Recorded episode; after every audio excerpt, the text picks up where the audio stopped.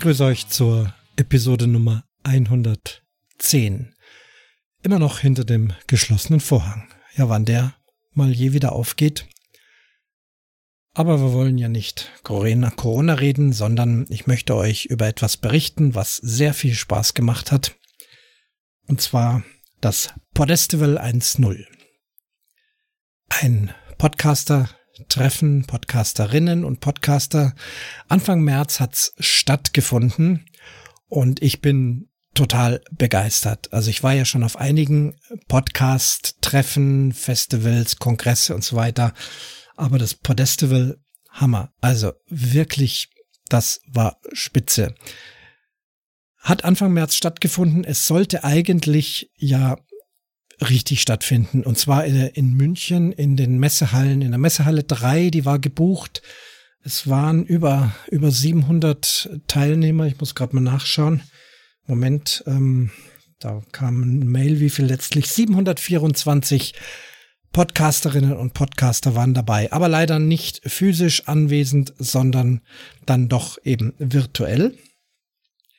Das Interessante an diesem Podestival, und deswegen war es auch so schön, ist, dass die Podcasterinnen und Podcaster auf Einladung dort teilnehmen konnten. Also es gab so, so einen Algorithmus, wie das funktioniert, keine Ahnung. Da, also da ist so viel drin und da geht's nicht nur um Hörerzahlen, sondern da guckt man sich also wohl doch wirklich ganz genau an, welche Podcasts aktuell wirklich relevant sind. Also es sind nur die relevanten Podcasts eingeladen worden, damit man da einfach mal vernünftig vorwärts kommt und nicht eben dies viele Spiel und Spaß und dies und das und es kommt ja so wahnsinnig viel raus. Man ist alles schön und gut, das kann jeder machen, das ist ein tolles Hobby, dann möchte ich niemand absprechen. Aber eben die wirklich relevanten Podcasts, da ist doch eine ganz große Szene entstanden in den letzten Jahren Manch einer kriegt es gar nicht mit. Viele schweben so in ihrer Bubble, sagen sich, das ist so mein Universum, äh, was anderes gibt's nicht und mein Podcast ist ganz toll und ich habe da so ein paar tausend Hörer und so weiter. Äh, das ist eben so eine Wahrnehmung, die man hat, aber da ist also ein, ein viel größeres Feld und es ist unmöglich, dass man das alles mitbekommen hat. Deswegen fand ich es auch so toll, dass ich zu dem Podestival äh, eingeladen worden bin. Mit dem Umwomukum Podcast übrigens. Spielbrett Erde hat es knapp nicht geschafft, was ich gehört habe, aber es reicht ja hauptsächlich, man war dabei und habe da natürlich viel Leute kennengelernt und der Horizont erweitert sich halt einfach unheimlich. Online haben sie es dieses Jahr gemacht. Sie haben dazu eine App programmiert. Auch die war wirklich genial. Erstens für alle Plattformen. Also Windows, dann das ganze Apple-System, ob das jetzt die ähm, iPods oder die iMacs und die iPhones und wie sie alle heißen, äh, sind überall lief es auf jede Art von äh, Windows, ähm, alle Arten und nicht vergessen Linux was wird ja oft bei irgendwelchen Apps dann vergessen, dass es für Linux programmiert wird, Smartphones, Tablets, alles.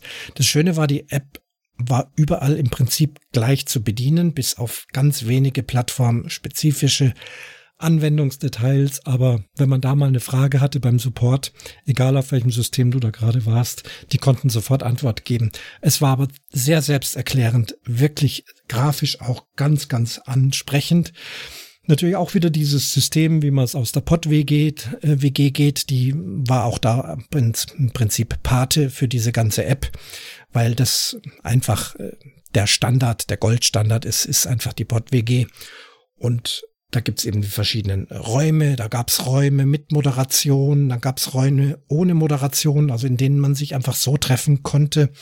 Das Herumwandern, das Hineinklicken war gar kein Problem konnte man natürlich auch immer sehen, welche Podcasts dort vorhanden waren. Grafisch auch sehr schön gemacht. Man konnte sich sozusagen mit einem kleinen Bildchen zu erkennen geben, was auch über die Videokamera lief. Das heißt also im Prinzip war also auch ganz oft Videochat möglich, aber nur wenn man das selber möchte.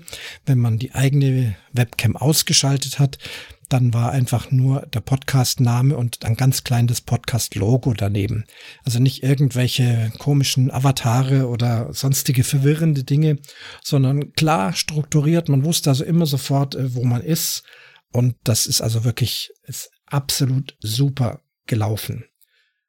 Ansonsten ist es ähnlich wie bei anderen Podcast-Festivals. Man hat den Veranstaltungshauptstream. Da wurde also richtig Programm gemacht. Da gab es dann Vorträge, Diskussionen, Sitzungen. Es wurden Podcasts live gesendet. Nein, das stimmt nicht. Das mit den Podcasts live, das war auf einem zweiten Kanal. Der wurde wiederum grundsätzlich eigentlich vom äh, Night of the Pots übernommen. Also das, was Night of the Pots vorgelegt hat, da von, von Technik und Ablauf, da wurde man auch entsprechend beraten.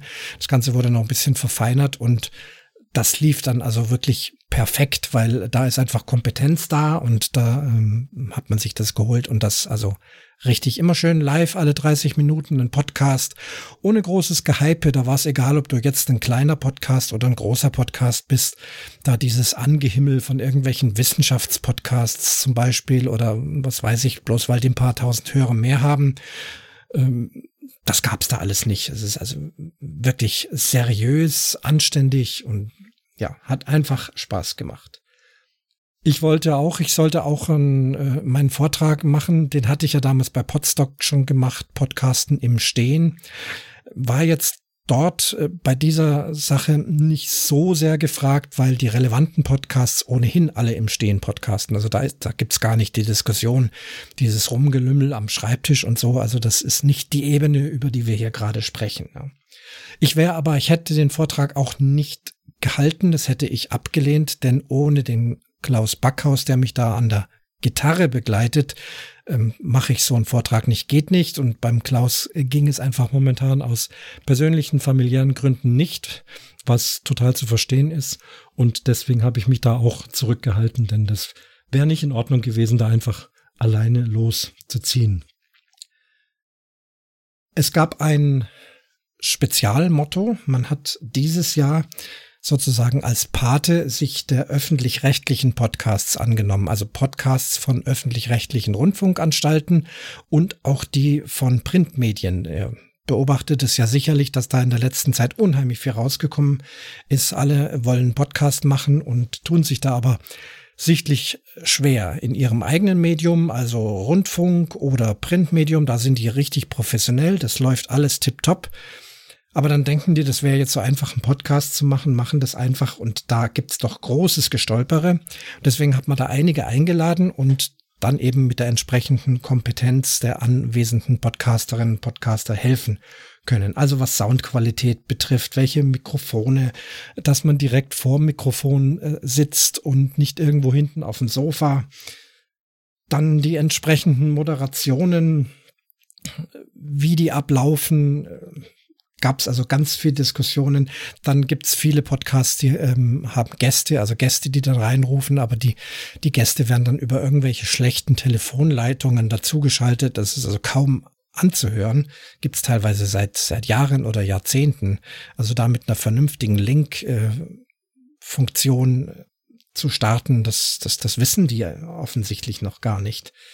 Dann gibt's einen Podcast, der sehr beliebt zurzeit ist. Da geht's ums Corona-Thema und da wurde jetzt vor kurzem stolz verkündet, man hätte jetzt zwar keine Kapitelmarken, aber man hätte jetzt in den Show Notes sozusagen die Timecodes äh, hinterlegt, an welcher Stelle doch welches Thema kommt, weil der Podcast ja nun doch so unglaublich lang geworden ist, manchmal sogar eineinhalb Stunden oder noch länger.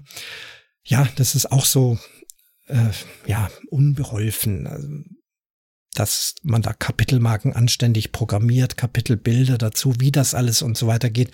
Da wurde denen also versucht zu helfen. Ich hoffe, dass das jetzt dann demnächst auch klappt. Lautstärken auch, kennt ihr schon, äh, wenn private Podcasts sind, ist das meistens alles wirklich super gemacht. Entweder nehmen die Leute auf Phonic oder sie machen es über den Podlove Player über, oder über Reaper Ultraschall, richten das toll her und gehen da auf äh, minus 16 äh, Lufs als Standard Lautstärke.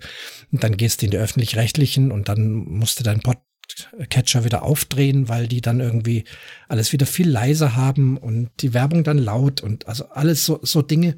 Da gibt's einfach ganz viel noch zu lernen. Sprachliche Probleme haben sie auch. Es wird also ständig äh, wird der Ausdruck zum Beispiel äh, dies oder das macht Sinn Ja, das ist kein Deutsch, das ist wird ist einfach ein direktes Übersetzen vom Englischen. Man ist also da total abhängig jetzt von englischen Ausdrucksweisen. Zum Beispiel das Englische It makes sense wird dann einfach übersetzt. Das macht Sinn. Sinn kann nicht gemacht werden. Sinn kann sich immer nur ergeben. Viele Dinge oder mehrere Dinge gemeinsam zusammen ergeben dann einen Sinn. Aber die reden immer noch. Das macht Sinn. Also ja, ist also doch noch etwas ja kindergartenmäßig äh, Sprache, würde ich sagen. Und das öffentlich-rechtlich. Hei, hei, hei, hei. Oder Satzbau, deutscher Satzbau. Ne?